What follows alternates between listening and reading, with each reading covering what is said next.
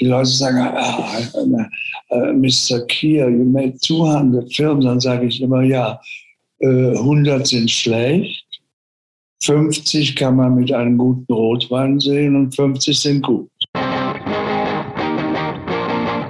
Shortcuts, der Cinema-Podcast für alle Film- und Serienfans, für alle leidenschaftlichen Kinonerds und Streaming-Junkies, für alle Freunde der gepflegten Popkultur und verquerer Interviews. Direkt aus der Cinema-Redaktion im Hamburger Hafen, präsentiert von dem Mann mit der Conehead-Frisur, Philipp Schulze. Einen wunderschönen guten Tag und herzlich willkommen zu den Cinema Shortcuts, dem Podcast der Film- und Serienzeitschrift Cinema. Heute, ja, heute ist der wunderbare Udo Kier mein Gast.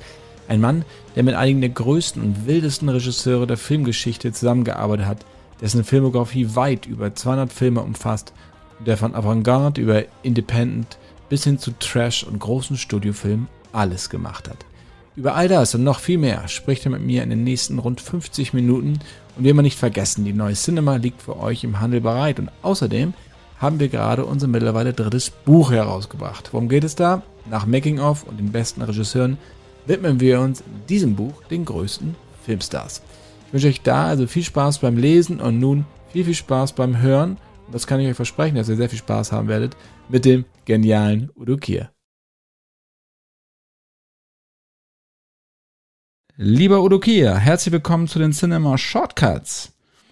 Unsere letzte Begegnung liegt mittlerweile 17 Jahre zurück. Das haben wir gerade schon vorab äh, diskutiert, dass die Zeit ganz schön fliegt. Damals haben wir uns ausführlich am Set von Far Cry in Vancouver unterhalten. Äh, umso mehr freue ich mich, dass wir uns wirklich nach all dieser Zeit wieder gesehen haben, denn es ist einiges passiert bei dir. Du hast ja, ich habe mal geguckt in deiner Filmografie, du hast sage und schreibe seit 2004 weit über 50 Filme und Serien gedreht. Ähm, das soll dir erstmal einer nachmachen. Und deine neuen Filme, die stehen ja auch schon in Reihe. Und dein allerneuester Film, der hat gerade Premiere gefeiert, nämlich Swan Song. Ja. One-Man-Show nenne ich das mal. Ja. Dieser Swan-Song, es war so, ich habe äh, das Drehbuch bekommen von Todd Stevens, der Regisseur. Und dann habe ich gesagt, äh, ich habe es gelesen, natürlich zwei, dreimal und fand die Rolle sehr, sehr gut. Aus dem Grunde, weil dieser alte Mann im, in diesem Altersheim zurückgeht in die Vergangenheit. Und das hat mich interessiert, weil sich natürlich so viel geändert hat. Ob das jetzt, sagen wir mal, mit AIDS ist. Ich, äh, als ich mit Fassbinder arbeitete, vor vielen, vielen Jahren, da waren Schauspieler, die sind gestorben an AIDS. Und einfach, da gab es keine Medikamente. Heute äh, nehmen die äh, Menschen, die die furchtbare Krankheit haben, eine Tablette pro Tag und, es, und können auch niemand anstecken. Das ist das Gute. Und so, das hat mich interessiert an dem Film. Dann wollte ich natürlich den Regisseur treffen. Äh, der kam auch. Und wir äh, wir haben uns sehr gut unterhalten, einen Tag miteinander verbracht. Hätte mich irgendetwas gestört, hätte ich den Film ja nie gemacht. Aber es war, unser Zusammentreffen war so viele Sachen. Ich wollte bei diesem Film nicht proben, haben wir auch nicht. Ich wollte äh, zwei Tage äh, vor Dreh am Drehort äh, äh, wohnen. Also wohnen heißt den Raum äh, äh, ausfindig machen, zu wissen, was in jeder Schublade ist und so weiter und so fort.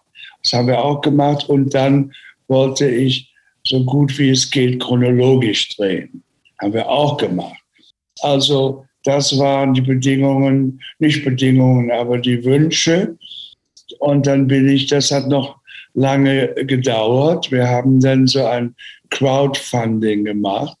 Das ist das erste Mal, wo man dann sagt, send me the money. I need the money. I want to be in that film. So, das haben wir gemacht. Und dann kamen noch 100.000. Und dann war auf jeden Fall schon mal ein Anfang da. Äh, und dann bin ich dann nach Sandusky. Ich war nie da, in Ohio, eine kleine Stadt. Und dort haben wir gedreht. Und in die Straße, eine kleine Straße, aber es war die Hauptstraße, waren die Geschäfte, wo wir gedreht haben, wo ich den grünen Anzug bekomme. Gegenüber war das Theater, wo die Anfangsszene gedreht wurde. Und ja, das war alles. Äh, äh dadurch ist, wir haben 18 Tage den Film gedreht. Es war low budget, äh, aber sehr intensiv. Also auch die Schauspieler. Ich meine, wenn man für einen äh, Film Linda Evans bekommt, das muss dann schon ein gutes, und Jennifer Cooley, das muss dann schon ein gutes Drehbuch sein. Und der Regisseur hatte 20 Jahre keinen Film gedreht, der Todd. Und die Schauspieler waren alle konzentriert und ich habe im Haus von dem Bruder gewohnt, von Todd mit seiner Frau. Äh, und es war alles familiär und äh, das war einfach das Resultat. Ich habe den Film ja auch viel, viel später, nach einem Jahr erst gesehen. Und es gab ja noch nicht diesen, diesen Virus. Und äh, ja, und der Film hat äh, in Amerika, das hoffe ich, dass das auch in Deutschland so sein wird, äh, in Amerika ist es, das hört sich eigenartig an, aber in Amerika ist es mein größter Erfolg meines Lebens. Meines Lebens. Ich habe nicht nur äh, Seiten in New York Times und in äh, Los Angeles Times, alle Zeitschriften und alle schreiben, nach 50 Jahren ist Udo Kier endlich ein Leading Man. Und so, und das ist das Geheimnis. Ich habe mit so vielen guten Regisseuren wie Fassbinder, Wim Wenders, äh, Werner Herzog, äh, äh Gas von Sand, Lars von Trier gearbeitet, aber ich hatte nie die Hauptrolle. Hat dich das gestört? Hat dich das gestört oder hast du eigentlich alles auf dich zukommen lassen? Ja, sicher. Ich meine, wenn man im Blade den Overlord Vampire spielt, das ist ja auch nicht gerade mal nur Hallo sagen. Und aber ich habe das äh, mich über die Presse in Amerika gewundert, aber ich verstehe es, weil äh, wenn du die Hauptrolle hast, wie ich in Swan, Swan Song, äh, dann folgst du der Hauptfigur von Anfang bis Ende. Und das war wirklich in diesem Film so, dass man mitfühlt mit diesem älteren Mann im Altersheim und dann zurück in die Vergangenheit. Und äh, Leute kannten ihn noch. Und um die Rolle zu spielen, ich habe den äh, echten Pat ja nie kennengelernt, der ist ja schon vor langer Zeit gestorben, habe ich viel geredet mit seinen Freunden, die noch leben. Und die haben mir dann so Sachen erzählt, wie er die Zigarette gehalten hat, wie auf dem Poster. Und äh, wie, er, wie er gegangen ist, die Körpersprache. Und habe den mehrmals getroffen zugehört und dann einfach gespielt. Und mein Ziel in diesem Film, was auch geglückt ist, war, dass ich nicht spiele. Lars von Trier, das ist etwas, was Lars von Trier immer gerne sagt, don't act, ja? Yeah? Don't act. Und es ging einfach darum, natürlich habe ich gespielt, die Rolle, aber nicht, äh, wie sagt man, nicht fühlbar dass man sagt, wow, jetzt kommt der äh, Oscar, die Oscar-Rede kommt jetzt am Kamin stehend, mit dem Rücken, äh, was Wichtiges sagen, langsam umdrehen, auf den Boden gucken, nur immer noch wichtige Sachen und dann endlich den Schauspieler angucken. Also so nicht. Das war nicht meine Absicht. Und geht man an so ein Projekt, wo man weiß, man ist der Hauptdarsteller, der, ja, der Fokus liegt auf einem selbst, geht man dann anders daran, obwohl du schon so viele Filme gedreht hast? Man geht anders ran, wenn ich jetzt so überlege, natürlich geht man anders ran, weil wenn man eine Supporting Part hat, egal in Gas von Sand oder jetzt Lars von Trier, The Kingdom, äh, dann liegt die Aufmerksamkeit ja nicht auf mir, sondern nur für den Moment. Aber wenn du weißt, du hast so viele Szenen und drehst jeden Tag, dann konzentrierst du dich halt mehr oder weniger auf die Figuren, auf die Umstände. Und äh, das habe ich gemacht. Und äh, wie gesagt, nach einem Jahr den Film gesehen erstmal auf dem Computer und dann auf der Leinwand. Wir hatten Premiere in Los Angeles, ist ja sehr erfolgreich. Und in Palm Springs, wo ich ja jetzt bin, äh, auch erfolgreich. Und äh, die, die Firma Magnolia ist zufrieden und äh, ich auch natürlich. Wer liebt nicht Erfolg? Das ist ja klar. Aber für mich ist es eine äh, äh, gute Sache gewesen, diesen Film zu drehen und bin gespannt, wie er in Deutschland äh, ankommt. Das weiß man ja nicht, weil die Leute auch in Amerika fangen ja erst wieder an, ins Kino zu gehen. Es ist ja nicht so, dass du jetzt plötzlich Kinos sind äh, äh auf, äh, wieder geöffnet, dass plötzlich die Leute in der Schlange stehen wie früher. Du kannst froh sein, wenn du da jetzt, äh, äh was ich was, 150 Leute reinbekommst und dann automatisch im Kino selbst setzen sich die Leute, es sei denn, wir sind zusammen, aber wenn sie einzeln sind, setzen sich nicht nebeneinander. Es sind immer so freie Plätze dazwischen. Du hattest gesagt, dass die Presse dich in, in Amerika gefeiert hat als Leading Man, dass du angekommen wärst als Leading Man. Ähm, du hast im Laufe deiner Karriere weit über 220 Filme und Serien gedreht. Ja? Also war alles dabei. Also Avantgarde, Exploitation, auch Trash, aber auch große Studiofilme, Independent-Produktion. Ja. Was reizt dich an der Geschichte? Also wenn du ein Drehbuch bekommst, was muss das Drehbuch haben, dass du sagst, egal welches Budget dahinter steht, egal wer da mitspielt, das möchte ich gerne machen?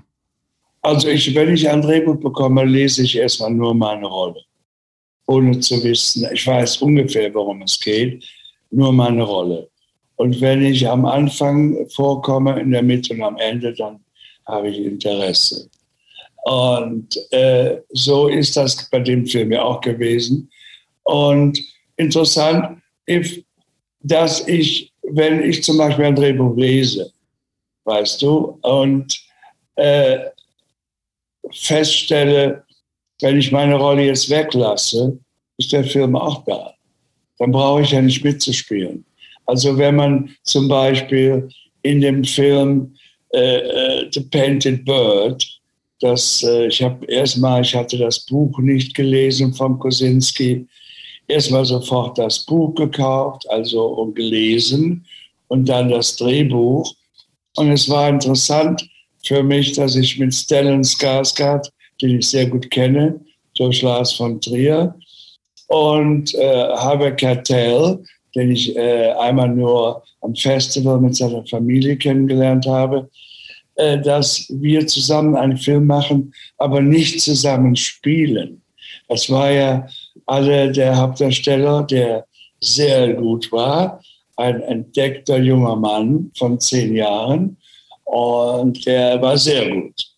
Und dass ich dann äh, diesen äh, äh Müller, Miller gespielt habe, der äh, ein eifersüchtiger Mann ist und meine Frau, die ich beobachte, und sehe so wie unter dem Tisch beim Essen sich die Beine berühren oder sie einen Knopf mehr aufmacht von der Bluse. Aber ich sage nichts und esse in Ruhe, bis mir das alles zu viel wird. Und dann möchte ich nicht sagen, jetzt was ich mache, aber die, wenn man den Film sieht, wird man sagen, uah, das war fies. Das war aber fies. Muss ich ganz kurz sagen, The Painted Bird ist ein Film, der bei uns in Deutschland am 9. September in die Kinos kommt. Swan Song hat noch keinen Starttermin bei uns. Das wird sicherlich nicht lange dauern. Ja. Aber Painted Bird ist wirklich ein wirklich schwer verdaulicher Kraftakt, aber einer, den man, finde ich, unbedingt sehen muss. Es geht ja, ja. ist ja so eine Meditation über das Böse. Ja, es geht um einen kleinen ja. Jungen, der am Ende des Zweiten Weltkriegs ähm, durch den Osten also eine Odyssee bestreitet und da unterschiedliche Menschen kennenlernt und das Böse in all seinen Facetten kennenlernt. Und du spielst in der ersten halben Stunde schon, nämlich den Müller, der äh, an der Affäre seiner Frau mit dem Knecht auf die Stiche kommt. Und na, mehr wollen wir nicht versagen. Hast, verraten, hast du gerade schon gesagt, es geht nicht gut aus. Nein, es geht überhaupt nicht gut aus.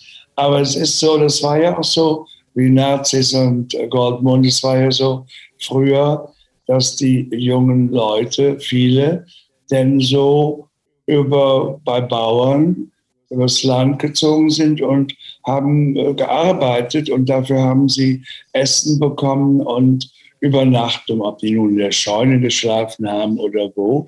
Aber äh, das, was bei diesem Film, der Regisseur sehr, sehr, sehr gut und Václav und was interessant war, die Kameraarbeit ist ja so grandios, dieses Schwarz-Weiß. Sehr hartes Schwarz-Weiß, ne? Ja. Sehr, ja, kontrastreich, aber sehr, sehr, sehr, sehr gut. Und es, äh, wir haben auch, der hat auch viele Preise bekommen, der Film. Und das war gut. Und danach habe ich ja, weiß ich nicht, ist auch noch nicht in Deutschland gelaufen, der Preisträger von Cannes, Bacurau, äh, äh, brasilianischer Film. Äh, der, der, ob der schon in Deutschland gelaufen ist. Der ist zum Beispiel, äh, da habe ich, war ich nominiert in San Francisco als bester Bösewicht, Villain, the best Villain of the Year im Bacurau. Äh, sehr, sehr guter Film und wie gesagt, Herr Inaritu war der Präsident im letzten Jahr in Cannes und hat diesem Film den äh, Preis gegeben. Du hast gerade den Villain angesprochen. Wenn man so zurückguckt, hast du böse Ärzte, natürlich gab es die Nazis, äh, Dracula, Frankenstein. Ähm, du hast, wie gesagt, alle Facetten des Bösen so ausgekundschaftet oder ergründet. Ähm, und du hast auch mal gesagt damals im Interview mit mir, äh, das Böse im Film hat kein Limit. Das ist äh, wahr. Es hat kein Limit. Und schau mal, es gibt die Möglichkeit, wenn man, wenn man mir sagt, ich muss jetzt jemand erschießen, dann kann ich den Revolver nehmen und auf, auf das, was ich erschießen soll, richten und abdrücken. Ich kann aber auch den Revolver vor mir liegen haben und meine Fingernägel säubern und sagen, wenn ich fertig bin, werde ich dich erschießen. Und dann nehme ich den Revolver und dann sagen alle, oh, das war aber fies. Das war das Gleiche. Aber nur war es halt äh, äh, ein bisschen, äh, wie sagt man, in die Länge gezogen. Und das Böse hat keine Grenzen. Wenn, du brauchst ja nur die, täglich die Zeitungen zu lesen. Ich meine, wenn jemand jemand umbringt und drei Monate im Kühlschrank hat und den aufmacht jeden Morgen, um äh, die Milch rauszuholen für einen Kaffee, da hängt eine Hand aus dem Kühlschrank. Ich meine, es gibt so böse, böse Sachen. Und da ich überhaupt nicht böse bin, da ich Gärtner bin, wäre ich zum Beispiel äh, nicht, ich zeige dir mal, hier ist mein Garten. Jetzt sehe ich den Garten hier, das sieht wunderschön aus und ich habe auch schon hinten Bilder gesehen, du glaube ich auch selber gemacht hast, ist das richtig? Ja. Also auch das, ich muss es kurz beschreiben, zwei Schweine, die sich sehr lieb haben. Äh, nein, die Schweine, die da hinten sind, im Hintergrund, die hat mein äh, äh Freund äh, Delbert äh, McBride gemalt und das sind als eine Schwein hängt auf dem anderen und er nennt das äh, Bild Making Bacon. der Titel des, äh, äh, der, der Schweine. Und er malt im Augenblick nur Schweine, also Schweine mit Selfie, die Titanic, wo die Schweine im Rettungsboot hängen und dann Fußball spielen äh, oder Ballett tanzen. Also es, sind nur, es geht, er hat eine Ausstellung in Los Angeles äh, irgendwann im September und das sind nur Schweine. Okay. Das ist das. Ich liebe, um das anzudeuten, ich äh, kenne mich in der Kunst besser aus als im Film und habe schon als ganz junger Mensch, wenn ich in Paris, als ich in Paris lebte, ich lebte drei Jahre in Rom, dann in Paris, und dann fand ich diese Hotelkunst so furchtbar. Dann habe ich mir dann so Grafiken kleine gekauft, die ich noch habe, von Man Ray oder Magritte oder Giacometti und habe die dann durfte ich mit Nadeln an die Wand machen.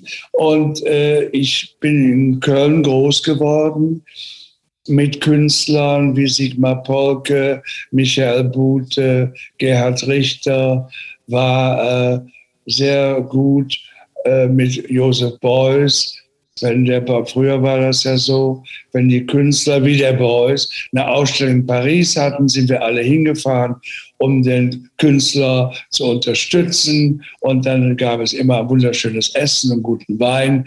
Und so, also Kunst ist, äh, äh, habe wunderbare Sachen von Keith Haring, von David Hockney, äh, ja, also Andy Warhol natürlich. So, das äh, das ist das, was du wissen wolltest über die Schweine hinter mir. ja, du hast gerade über deine Anfänge gesprochen, auch in Paris, in Rom, du hast in London gelebt, du bist von Deutschland, glaube ich, direkt damals nach London, um Englisch zu, äh, zu lernen. Ähm, bist du in die Filmindustrie so reingerutscht? War das ein Zufall? Ja, es war ein Zufall, weil ich wollte, ich bin groß geworden. Es war ja äh, Ende des Krieges, so wo es nicht viel zu essen gab äh, gezwungener Vegetarier. Meine Mutter macht jeden Tag Suppe, Bohnensuppe, Linsensuppe, Kartoffelsuppe. Und sonntags gab es immer ein Stück Fleisch, grüner Salat und ein Pudding äh, mit Himbeersoße. Das war immer jeden, jeden Sonntag das Stück Fleisch. Und dann bekam ich 50 Pfennig und bin ins Kino gelaufen und habe mir Filme angeguckt, äh, kam immer spät und stand dann im Flur im Kino und habe mir Errol Flynn angesehen, Piratenfilme. Ja, und als ich, äh, ich wohnte in der Nähe von Bayer Leverkusen, die Aspirin-Firma, äh, und für die wollte ich arbeiten. Ich wollte Sprachen, also Englisch auf jeden Fall, und dann als Auslandskorrespondent reisen. Ich wollte schon äh, vieles entdecken. Und da war ich in London, bin auf Oxford Street, habe gejobbt, bin zur Schule gegangen, St. Giles School, habe äh, Englisch gelernt. Und dann kam äh, jemand und sagt, wir machen einen Film und wir wollen dir die männliche Hauptrolle anbieten. Es ist ein Kurzfilm, 40 Minuten. Da habe ich gesagt, ich kann doch, woher soll ich denn, ich weiß doch gar nicht, wie das geht überlass uns das. Don't worry, we will take care of it. Und dann habe ich den Film gemacht. Es war als Gigolo, wo ich per Anhalter mit einer sehr schönen Frau den Daumen schwenke und dann hält eine Dame an und ich bringe meine äh, äh, Geliebte zum Flughafen in Nizza und die fliegt ab und dann gehe ich abends alleine durch die Stadt und wen treffe ich? Die Frau mit dem Auto. Und dann habe ich eine Affäre mit der, äh, der Film hieß Straße nach Saint-Tropez, weil er in Saint-Tropez endet, der Film. Ja, und dann haben die mich immer aufgenommen, aus dem Wasser kommen, ich war sehr, sehr fotogen. Äh, ich war 19 Jahre alt. Und dann habe ich immer gedacht, warum ist die Kamera denn so weit weg? Und habe immer nur die Kamera so gesucht, geguckt. Was ich nicht wusste, dass ich in Großaufnahme in CinemaScope auf der Leinwand bin. Aber es war interessant, weil ich ja was suchte. Und dann kam die Presse und schrieb das neue Gesicht des Kinos, bekam einen äh, weltweiten Vertrag mit William Morris, die größte Schauspieler äh, äh, und Regisseur äh. Und ja, und dann der äh, Udo liebte die Aufmerksamkeit und ich dachte, wenn ich davon leben kann, ist das wunderbar. Machte dann meinen ersten Film in der Hauptrolle mit Rolf Eden, schwarz-weiß, der hieß Schamlos, als Zuhälter in Wien. Und dann kam in Wien wieder der große Film Hexen bis aufs Blut gequält. Das war dann der erste kommerzielle Film, den man heute noch ausleihen kann, The Mark of äh, äh, äh, The Devil. Äh, und ich war zum Beispiel in, in London, habe ich einmal den Stern gesehen, da war eine Doppelseite, Rainer Werner Fassbinder, das Genie und der Alkoholiker. Da dachte ich, das ist doch der Rainer, weil ich hatte, als ich 16 war, in Köln in einer Arbeiterkneipe, hatte ich äh, Rainer kennengelernt. Rainer war 15, ich war 16. Und dann haben wir uns dann getroffen und dann hat er mir angeboten, Bollwieser äh, mit Elisabeth Tressina, eine Frau zwischen drei Männern. Und dann war unsere erste Arbeit. Und ja, und so ging das äh, immer weiter äh, im Flugzeug sitzend von Rom nach München. Ein Mann neben mir, der sagte, wie die Amerikaner fragen ja immer, what do you do for a living? Und ich war ja nun jung, jung am Anfang meiner Karriere. Als ich sagte, was machen Sie denn, hatte ich schon meine zwei Finger an meinem Foto und hielt das ihm unter die Nase. Und er sagte, interessant, interessant gib mir mal deine Nummer und schrieb dann meine Nummer in seinen amerikanischen Pass auf die letzte Seite und da standen keine anderen Nummern. Da dachte ich, wow. Sag ich, dachte ich, na, was ist das denn? Sag ich, uh, who are you? Sagte ich, heiße Paul Morrissey und mache Filme für Andy Warhol. Gut, wow. Und Andy Warhol war gerade mit Trash und Flash in Deutschland auf dem Weg der Erkenntnis. ja, und dann kriegte ich einen Anruf, äh, paar Wochen später, äh, hey, it's Paul, you know, the man in the plane. I make a movie for Carlo Ponti, you know, the husband of Sophia Loren, uh, in 3D, Frankenstein.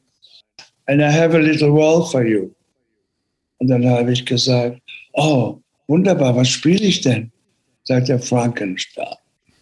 So, so waren alle meine, äh, ich bin ein, äh, sagt man, Lucky Man.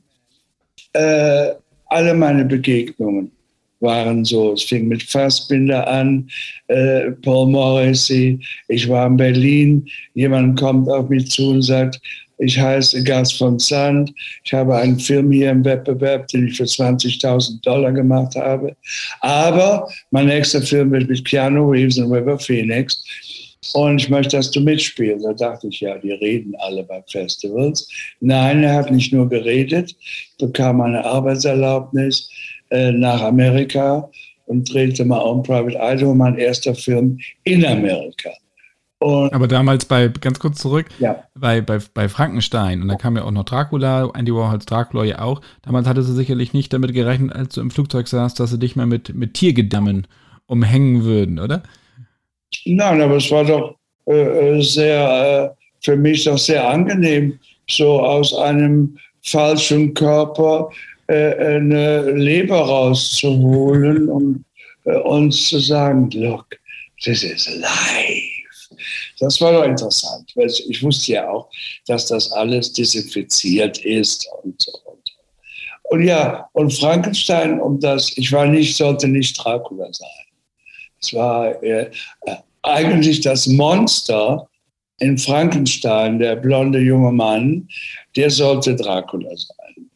Und da hat er aber, glaube ich, Schwierigkeiten mit dem Pass oder was, Jugoslawe.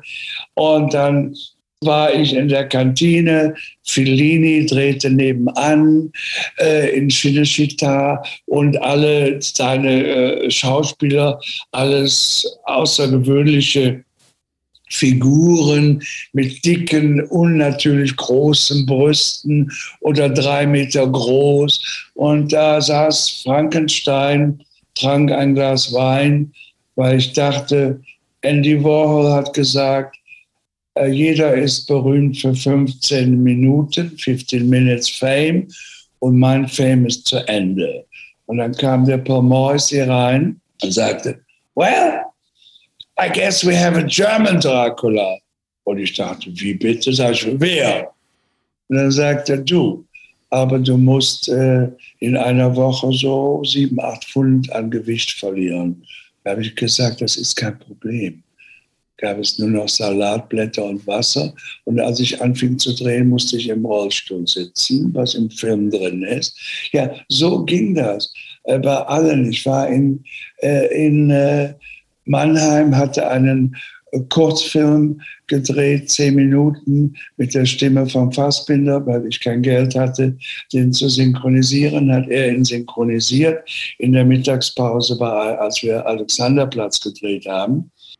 Und alle äh, äh, in Mannheim sah ich Element of Crime, Lars von Trier als Eröffnungsfilm mit meinem kleinen äh, 10 Minuten Schwarz-Weiß-Film. Und dann habe ich, der war nicht da, und dann habe ich zu den anderen Regisseuren gesagt, meistens Amerikaner, we can go home. Wer immer diesen Film gemacht hat, wird den ersten Preis bekommen. Und dann haben die gesagt, you think so? Sag ich, ja. Hat er auch.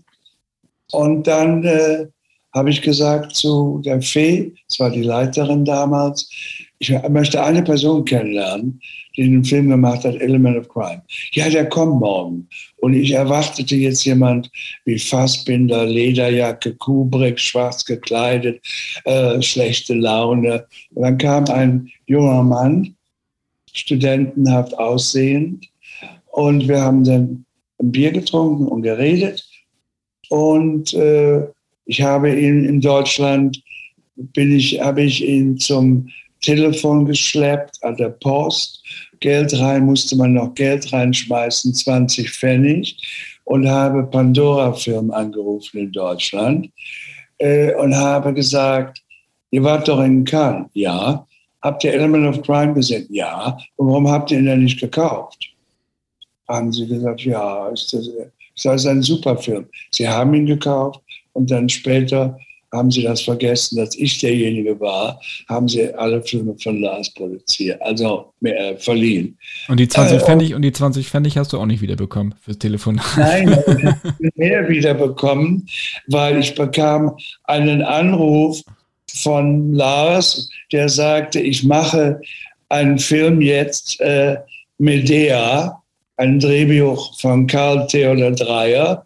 Und ich möchte, dass du äh, dass du den König Jason, der Wikingerkönig, der Mann von Medea spielst. Er sagt, es gibt aber ein Problem. Da habe ich gesagt, was ist denn das Problem? Du siehst nicht aus wie ein Wikinger. Wasch dir nicht mehr die Haare, rasier dich nicht mehr und komm in einem Monat nach Dänemark. Weil ich muss dich verkaufen an äh, die Produzenten. Und ja, dann bin ich, äh, ja, sah sehr wild aus. Im Flugzeug haben die Leute geguckt, weil ich roch auch nicht so gut. Und äh, ja, und habe die Rolle bekommen. Und das war unsere erste Arbeit. Seine erste Frau war schwanger und hat er gesagt, ich möchte, dass du der Patenonkel bist. Äh, äh Gottvater. Dann habe ich gesagt, nein, nein, nein, nicht für die Geschenke, weil in Deutschland ist ja immer so Geschenke, Schuljahr. Sagt er, wenn meine Frau und ich morgen verunglückten und nicht mehr da, dann bist, äh, da sind, bist du verantwortlich für unser Kind. Da habe ich erstmal eine Pause gehabt im Kopf und habe gesagt, wow, das ist ein Kompliment, dass er las, dass ich das Kind die Verantwortung übernehme. Habe das auch dann gemacht habe sogar etwas unterschrieben Und Agnes habe ich, die heißt Agnes, gesehen neulich, die hat selber Kinder jetzt und ist 27 oder 30 Jahre. Das ist schon so lange her. Und dann habe ich natürlich mit Lars, wie du weißt, habe ich dann fast alle Filme mitgespielt, aber mit der war die Hauptrolle. Aber all die anderen Filme hatte ich eine kleine Rolle.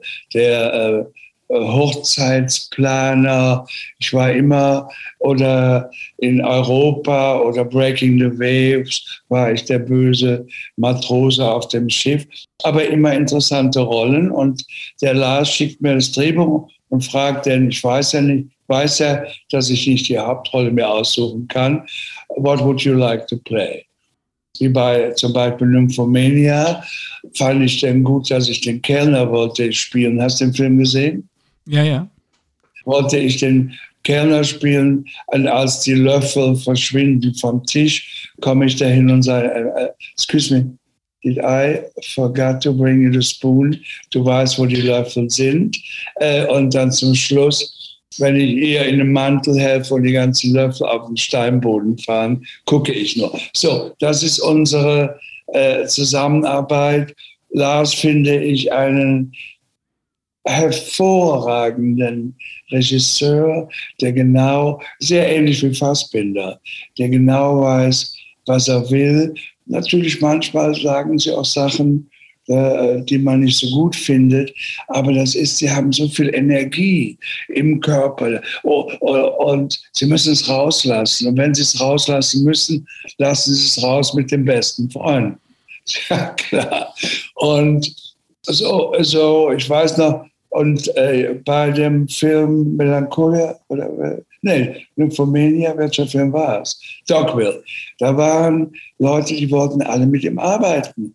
Dann haben wir abends in einem kleinen Hotel, jeder hatte das gleiche Zimmer, also ne, äh, vom Luxus her gesehen. Jeder bekam den gleichen Chauffeur. Und abends haben wir unser Essen geholt. Es waren aber Lauren Bacall, Ben Gazzara, James Caan, Nicole Kidman, Chloe Savigny, Stellan Skarsgård, Udo Kier. Und dann kam der Lars die Treppe hoch hat dann geguckt, sich so ein bisschen am Gesicht gekratzt und hat gesagt, and don't forget, don't act. Und dann hat dann jemand mit der Schulter so gezuckt und hat gesagt, ich spiele doch nicht. Und dann hat der Lars gesagt, was ist denn die Schulterbewegung gerade gewesen? So.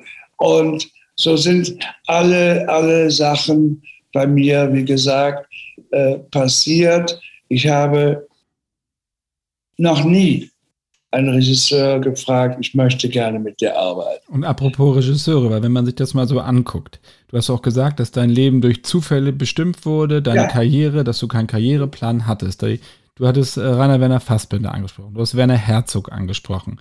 Christoph Schlingensief, der kommt. Ich kann dir eine schöne Geschichte, die habe ich gestern aufgenommen für New York, wurde ich auf der Leinwand gezeigt. Christoph Schlingensief, Egomania. Ich habe den Christoph nicht gefragt.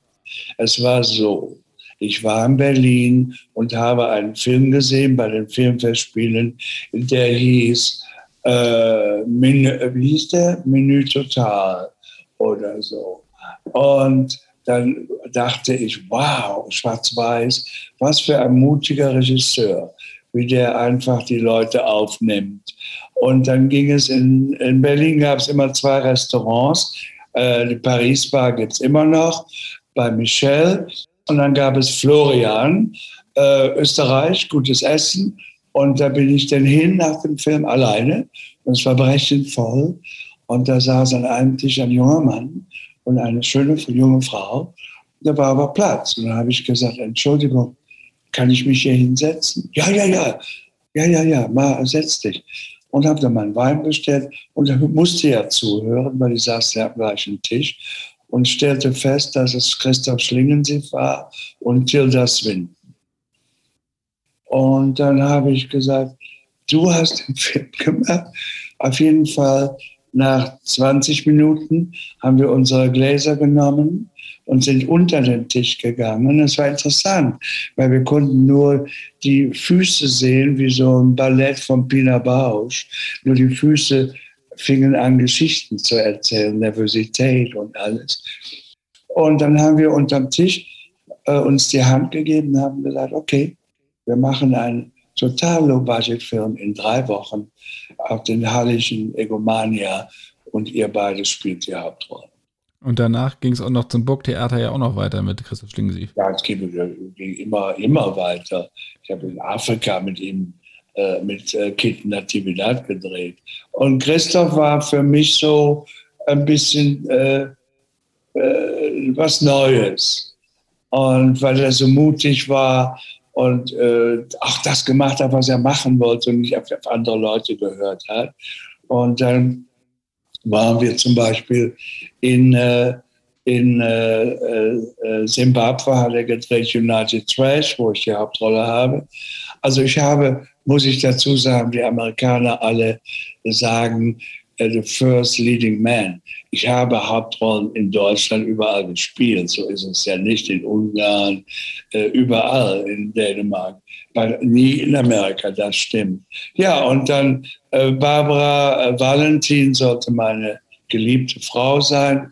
Und da gab es irgendwie, äh, irgendwie Missverständnisse. Und dann habe ich gesagt, du, ich war gerade bei einem äh, äh, Treffen und habe Kit Natividad von Rasmayer getroffen. Und da sagte der Christoph, was? Die Kitten?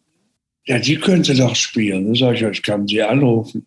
Hab sie angerufen, drei Tage später bei Kitten Natividad in der Hotelhalle, öffnete ihre Bluse und sagte, Here I am. Und spielte meine Frau. Ich habe viele Filme mit ihm gemacht, das Burgtheater. Er hat mich zum Burgschauspieler gemacht. Mit äh, am Ende muss ich nur auf die Bühne gehen im Burgtheater. Weil nur die Premiere, aber ich wollte nicht da sechs Wochen sitzen. Und äh, äh, gebe Blut verschmiert der Margit Carstensen einen Kuss und führe sie von der Bühne. Also da wurde ich äh, Burgschauspieler. Aber, und Wien ist für mich wichtig, weil David Schalko der erste war, der mich in einer Serie in der Hauptrolle besetzt hat. Deutschland hat es nie mir angeboten. Okay, ich habe in Deutschland super Sachen mit äh, Badi Giovanezzo gemacht, der Fahnder und Tatort und so Sachen. Aber die Hauptrolle mit David und es war interessant. Es war das Serien-Remake von M. Nein, vorher. Das war Altes Geld war die Serie. Julie Mellis als Ehefrau.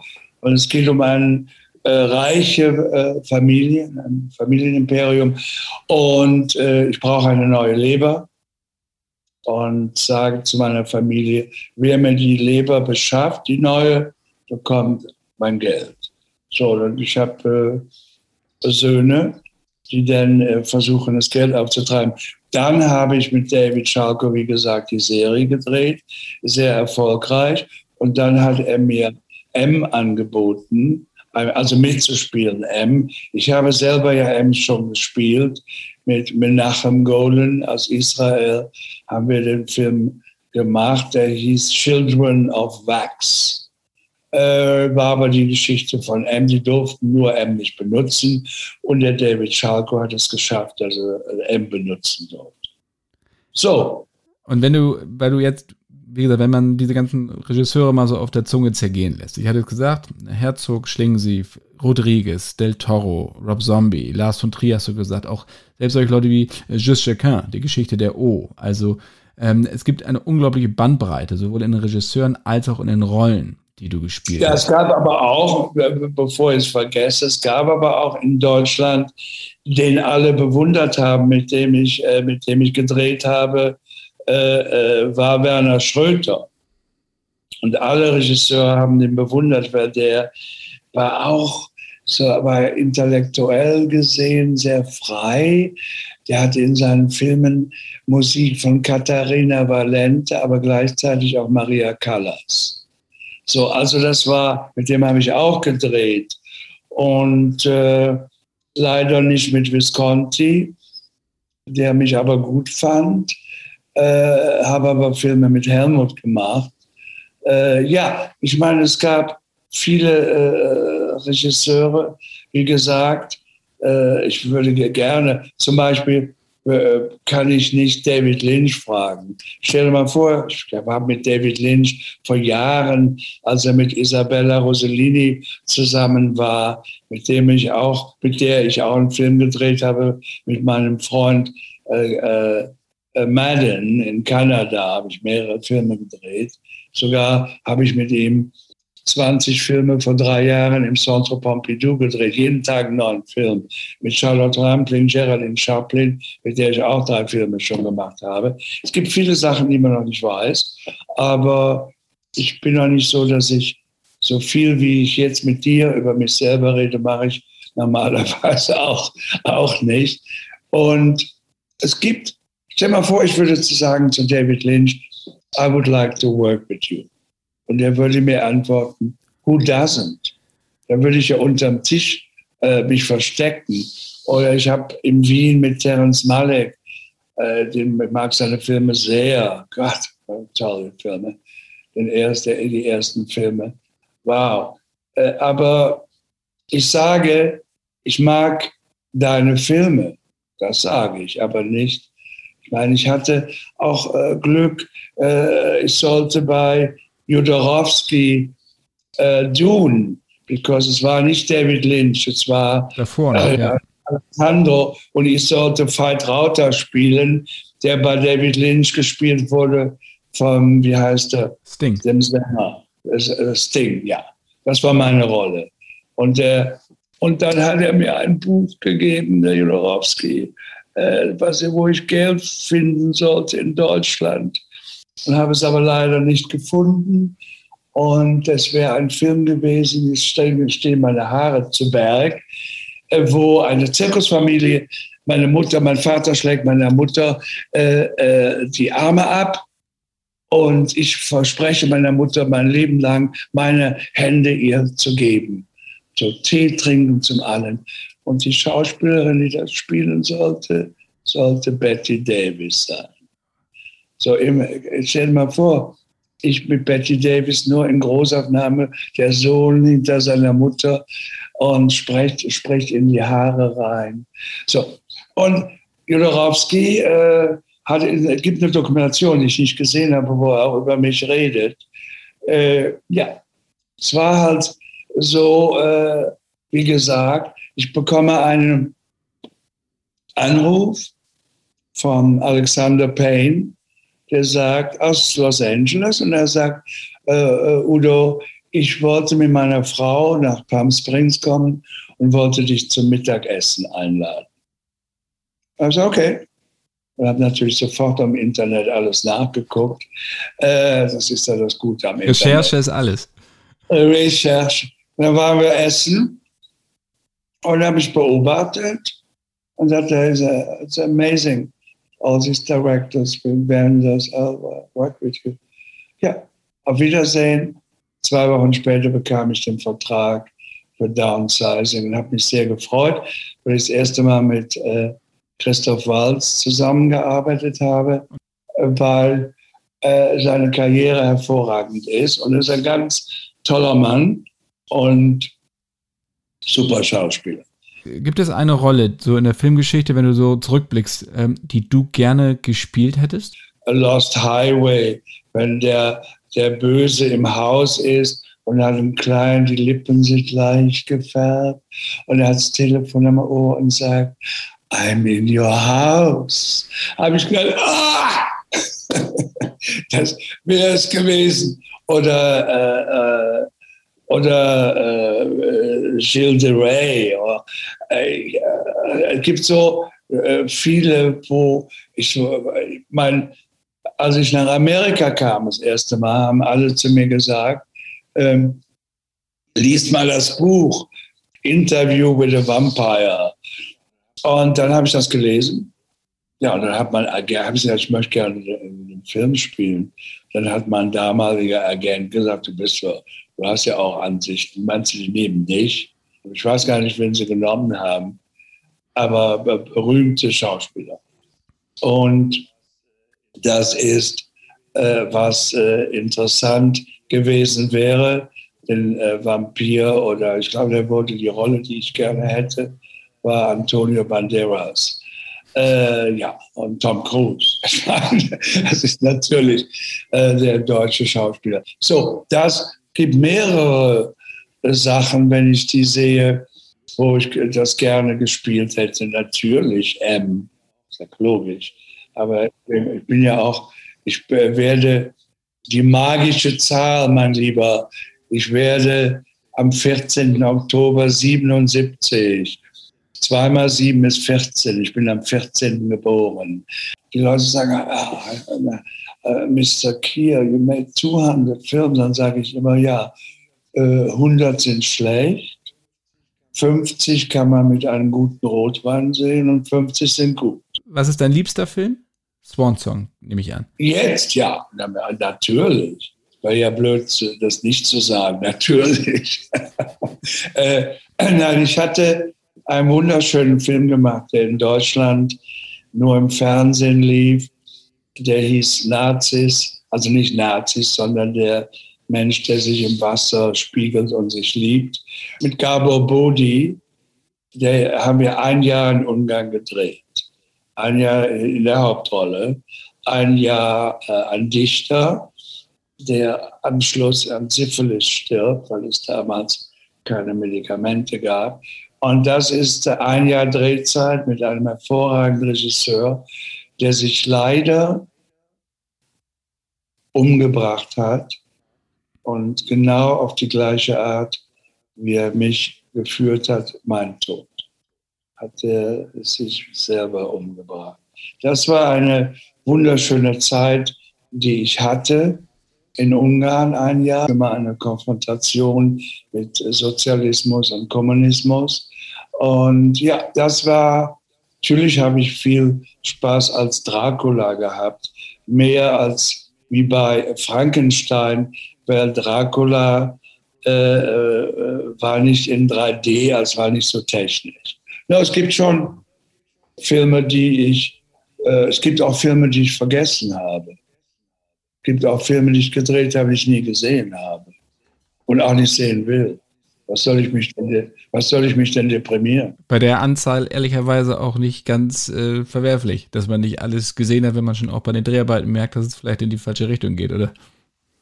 Ja, wenn man, wenn man weiß, äh, wenn man weiß, das stimmt nicht. Ich mache jetzt eine Serie. Im Moment darf ich aber nicht sagen, was ich spiele. Ist mit Al Pacino äh, eine große amerikanische Serie für Amazon. Und äh, ja, ich drehe bis zu, äh, ab und zu. Es sind acht Folgen. Ich bin in sechs Folgen drin und äh, mein Vertrag geht so bis Ende Oktober. Dein Image in Deutschland und dein Image in Amerika. Würdest du, gibt es da einen Unterschied? Wirst du in, in Amerika anders wahrgenommen als in Deutschland? In Amerika ist es natürlich, schau mal, wenn du in Amerika äh, äh, deutschen Akzent hast, den ich ja noch habe und auch nie, äh, auch nie äh, versuche zu verdrängen, bist du ja auch nicht für alle Rollen, äh, bist ja nicht fähig, alle Rollen zu spielen. Und ich mag nicht, wenn ich amerikanisch sprechen würde, würde das eine Komödie werden. Weil ich äh, zum Beispiel, der Lars, musste ich mal zu äh, äh, Nicole Kidman in amerikanisch sagen, der Boss möchte mit dir sprechen musste ich ans Auto und musste dann sagen, der Boss wants to talk to you. Also, Gott, das, das hört sich ja furchtbar an. Und du hast natürlich dann in Amerika, äh, ich würde nicht sagen, ein, doch ein Limit. Früher war es ja so, dass die Deutschen nur die Nazis gespielt haben. Okay, bin weitergegangen, ich habe viermal Adolf Hitler gespielt, aber immer in Komödien und habe immer wenn ich das gespielt habe, an Charlie Chaplin gedacht, der Diktator, wo er die Weltkugel tritt mit dem Fuß hinter seinem Rücken. Äh, so, das ist das. Und dann, meine, wenn man in Deutschland mit Fassbinder, den man so lange kannte, gearbeitet hat, mit Werner Schröter, äh, äh, mit äh, Wim Wenders habe ich ja in Amerika gearbeitet, mit Herzog äh, in Deutschland und in San Diego. Uh, my son, my son, what have you done? Aber das Image ist ähm, das Extreme und das Tolle ist in Deutschland, da bin ich der deutschen Presse sehr, sehr dankbar. Und eines Tages werde ich mich auch bei allem bedanken. Man hat mein Privatleben immer außer Sicht gelassen. Und das fand ich, fand ich äh, sehr, sehr, sehr, sehr gut. Vielen, vielen Dank, Udo. Und wie gesagt, ich hoffe, dass wir uns demnächst wieder sprechen, wenn du mit Al Pacino abgedreht hast. Und hoffentlich bis ganz bald und viel Erfolg mit Swan Song. Okay, danke. Ciao. Ciao, ciao.